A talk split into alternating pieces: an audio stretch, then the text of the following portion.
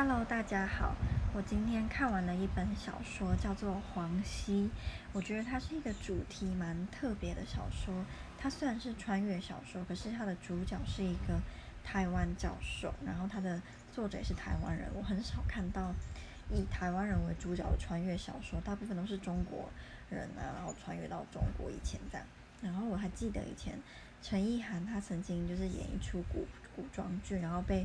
中国网友就是嘲笑说，哪有就是呃以前的中国人哪有是台湾腔的这样，呃陈意涵有呛回去啊。然后后来自己就在想说，不知道以前的台湾人讲中文是什么腔，是比现在还更不标准吗？还是也是操着一口流利的中原北京腔呢？我也不知道。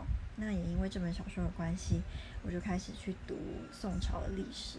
国高中读的大部分都忘记，只记得大概，因为我其实以前最喜欢就是历史。